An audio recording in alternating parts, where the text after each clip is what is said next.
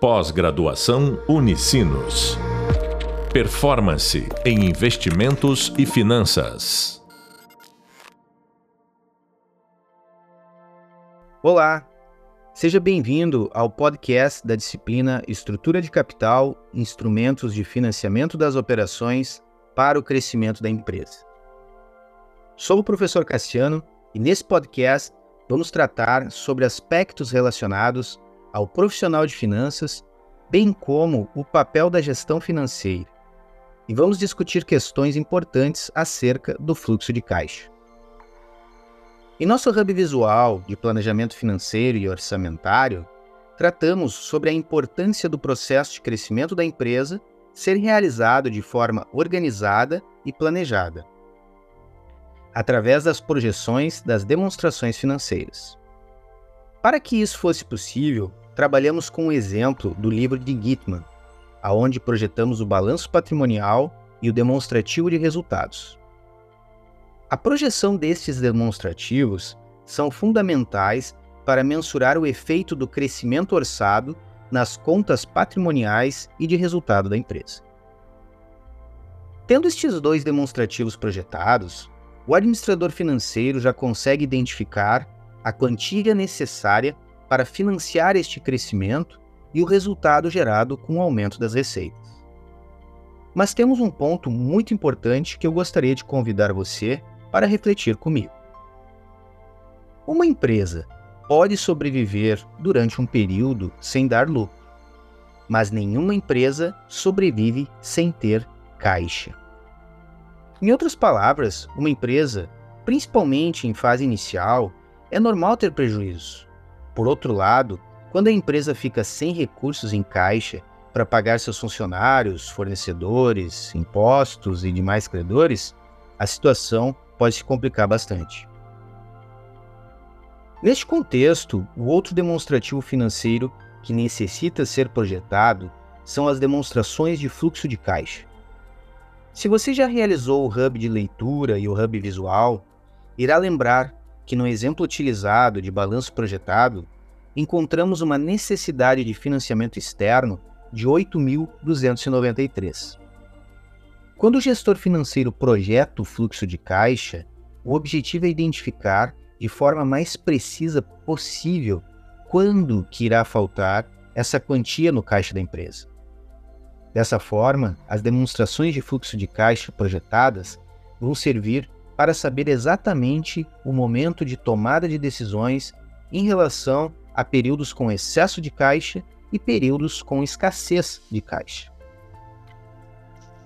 Não é recomendado, ao identificar na projeção do balanço patrimonial a necessidade de financiamento externo, que a empresa capte esse recurso em uma única tomada. Isso pode ocasionar despesas financeiras desnecessárias, as projeções de fluxo de caixa vão apresentar de forma exata o período em que a empresa terá a falta de recursos em seu caixa, sendo possível ser mais eficiente no processo de gerenciamento das despesas financeiras envolvidas. Normalmente, o orçamento de caixa será projetado até um ano, sendo dividido em intervalos mensais. Assim, como trabalhamos no demonstrativo de resultado, no orçamento de caixa, também se utiliza como base a previsão de vendas.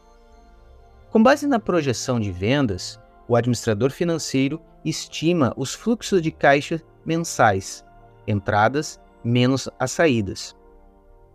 As entradas decorrentes das vendas previstas e as saídas ligadas aos desembolsos necessários para a produção, estoque e as vendas. O profissional de finanças também determinará o nível de ativo imobilizado necessário para atender a demanda prevista. Na prática, o fundamental é conseguir calibrar as premissas de forma mais confiável possível. Caso contrário, não adiantará de nada projetar os demonstrativos. A projeção de vendas, por exemplo, você pode se basear por dados externos, dados internos e o mais recomendado é uma combinação de ambos. Quando falamos de dados externos, estamos nos referindo a considerar um comparativo das vendas das empresas aos indicadores de atividade econômicas, como por exemplo o PIB, confiança do consumidor, renda. Já quando falamos em dados internos, baseiam-se em previsões consensuais de vendas dos canais da própria empresa. Aqui eu posso citar como exemplo um método que eu utilizo e, particularmente, acho um dos mais assertivos. Pode ser realizada uma análise da carteira de cliente para verificar o potencial de vendas existentes. De posse desta informação, é debatido com o comercial a capacidade de ganho de market share e, enfim, se chegar em um número de vendas. E assim é possível ter uma informação interna mais assertiva. A combinação de fatores internos e externos se faz necessária devido à necessidade de obter projeções o mais próximas da realidade possível. Veja, por exemplo, uma experiência que infelizmente aprendi errando. Quando realizei as minhas primeiras demonstrações projetadas de caixa, eu não imaginei que em anos, por exemplo, de eleições e Copa do Mundo, poderiam ocorrer variações nas demandas e no mercado. Quando falamos de período pré-eleitoral, historicamente o mercado tenta precificar possíveis resultados. E isso acaba por gerar volatilidade, o que por sua vez pode levar a indicadores como, por exemplo, a taxa de câmbio. Já quando exemplificamos através de períodos de Copa do Mundo, é possível notar que a atividade de consumo em determinados segmentos pode sofrer sazonalidade. Poderíamos citar outras situações, mas faço questão de compartilhar com vocês essa experiência que eu mesmo tive na minha carreira. Diferentemente do demonstrativo de resultados, o DRM, que estruturamos tomando por base a natureza de competência, o demonstrativo de caixa consideramos lançamentos efetivos. É muito importante esse ponto que vamos falar agora, pois não foi nenhuma nem duas vezes que presenciei profissionais de finanças fazendo confusões entre esses dois demonstrativos, DRE e caixa. Quando falamos de caixa, estamos tratando de entradas menos saídas em um determinado período. Por exemplo, na projeção da receita bruta no DRE, vamos considerar o total vendido em um determinado período. Contudo, não necessariamente a empresa já recebeu os recursos oriundos dessa venda. Elas podem terem sido realizadas com vencimento a prazo. Já as demonstrações de fluxo de caixa devem considerar o que de fato irá entrar no caixa de recursos provenientes das vendas de um determinado período. Outro erro que já vi nas projeções de DRE e fluxo de caixa está relacionado à contabilização das parcelas de empréstimo. Este erro é mais comum em pequenas e médias empresas, onde o profissional responsável muitas vezes não domina os conceitos de finanças e contabilidade. O erro é não identificar na parcela o que é principal e o que é juros. Dessa forma, considerando o valor total, por exemplo, na projeção de resultado, uma parcela de financiamento geralmente é composta de um valor relacionado à amortização do saldo devedor e o outro relacionado aos juros da operação. Tendo isso identificado, o correto é considerar, para fins de resultado, o DRE, apenas as despesas financeiras, juros, e para fins de caixa, o valor da parcela por inteiro. Os conceitos fundamentais sempre serão os mesmos, independente do segmento de atuação da empresa. O que o profissional de finanças precisa saber é como chegar até as informações corretas para estruturar todos os componentes do fluxo de caixa com a maior exatidão possível. É importante lembrarmos que o fluxo de caixa pode ser realizado de duas formas: através do método direto e do método indireto.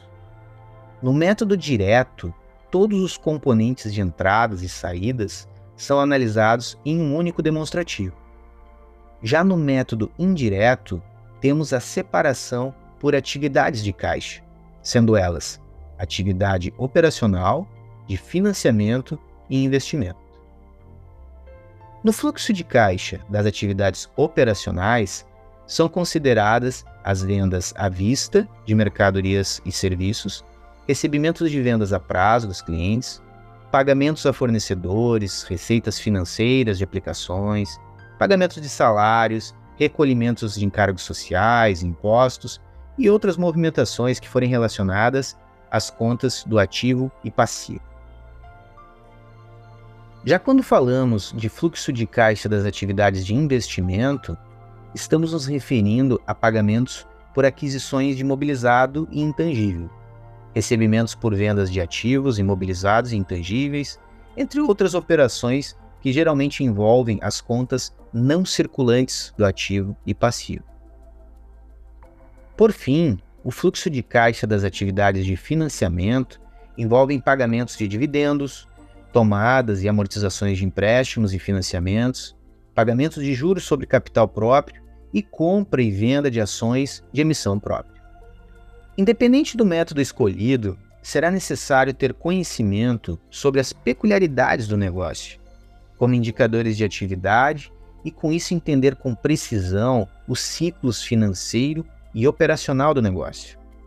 Vejamos, por exemplo, sobre um dos principais componentes do fluxo de caixa, os recebimentos. No momento em que o profissional de finanças tem a venda projetada para um determinado período, ele precisa entender qual o prazo médio de recebimento dessa venda. De posse destas duas informações, já é possível distribuir as entradas de acordo com o prazo médio de recebimento de cada empresa. Os indicadores de atividade e cálculos de prazos médios de recebimento, pagamento, estocagem podem ser calculados de posse dos demonstrativos financeiros. A grande maioria dos softwares utilizados pelas empresas já apresentam esses indicadores calculados. Após calibrar as informações de entradas provenientes das vendas, o foco deve ser na construção dos componentes de desembolso. A lógica permanece considerando o valor orçado de vendas para os períodos a serem projetados.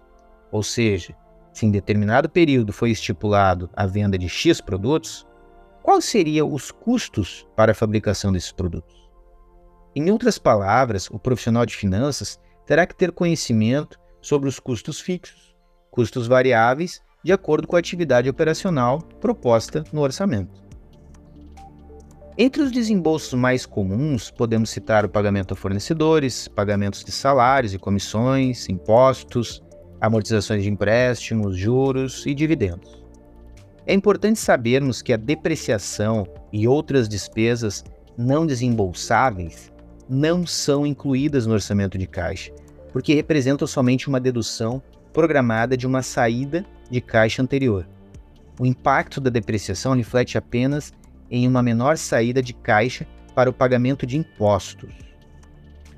Outro aspecto que me chama a atenção em diversos profissionais da área financeira é a dificuldade em identificar o comportamento de caixa dado a movimentações nas contas patrimoniais. Esse ponto, inclusive, é muito comum em processos de seleção. Eu mesmo, quando estou entrevistando candidatos para vagas em áreas financeiras, sempre realizo algumas perguntas para tentar identificar se o profissional consegue distinguir atividades que geram caixa e atividades que consomem caixa.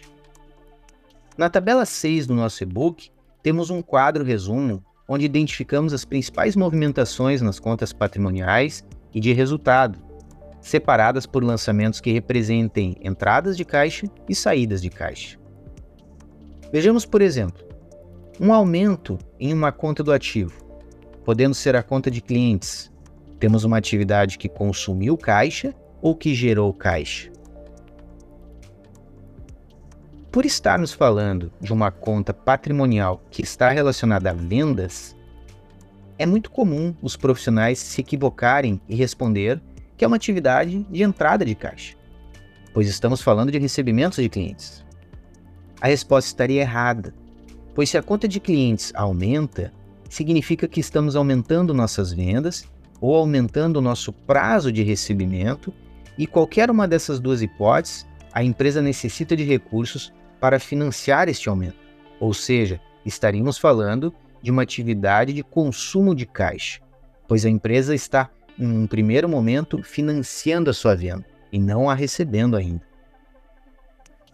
É muito importante o profissional de finanças entender esses conceitos, pois cada negócio tem suas peculiaridades. Posso citar, por exemplo, uma consultoria que realizei onde em um determinado momento a empresa apresentava um lucro relativamente pequeno, mas conseguia amortizar os financiamentos existentes. Como isso pode acontecer? Já que sabemos que a amortização é oriunda dos lucros da empresa. Nesse caso em específico, a empresa estava elevando seus níveis de estoque e conseguia um prazo maior de pagamento junto aos seus fornecedores, o que fez com que a sua conta de fornecedor no passivo aumentasse, o que por sua vez se trata de uma atividade de geração de caixa. É importante salientar que não há nenhum problema nisso, pelo contrário, a empresa estava trocando uma fonte de financiamento com custo financeiro para uma conta de financiamento espontâneo, sendo o financiamento através de fornecedor. O problema dessa situação pode ocorrer se a empresa não conseguir girar o seu estoque. Outro conceito importante relacionado ao tema é o fluxo de caixa livre. Neste caso, estaremos nos referindo ao montante de fluxo de caixa disponível para os investidores, fornecedores de capital de terceiro, credores e de capital próprio, proprietários. Ou seja, depois de a empresa ter satisfeito todas as suas necessidades operacionais e coberto os investimentos em ativos fixos líquido e em ativos circulante líquido. Uma dica importante que devemos considerar é que o orçamento de caixa não é apenas uma excelente ferramenta para informar a administração quando haverá déficit ou superávites de caixa, mas também pode ser um documento exigido por credores em potencial. Informar a eles a respeito do uso do dinheiro e de como e quando seus empréstimos serão amortizados. É muito comum os bancos, em um processo de análise de crédito, pedir para as empresas as projeções de fluxo de caixa. Vamos nos encaminhando para o final desse podcast, aonde tivemos como base os materiais do nosso hub visual e nosso hub de leitura. Buscamos provocar reflexões acerca dos conteúdos, com o objetivo de enriquecer ainda mais a nossa experiência de aprendizado. Eu vou ficando por aqui, não deixe de escutar o nosso outro podcast, onde vamos tratar sobre aspectos práticos em planejamento financeiro. Até lá! Pós-graduação Unicinos. Performance em investimentos e finanças.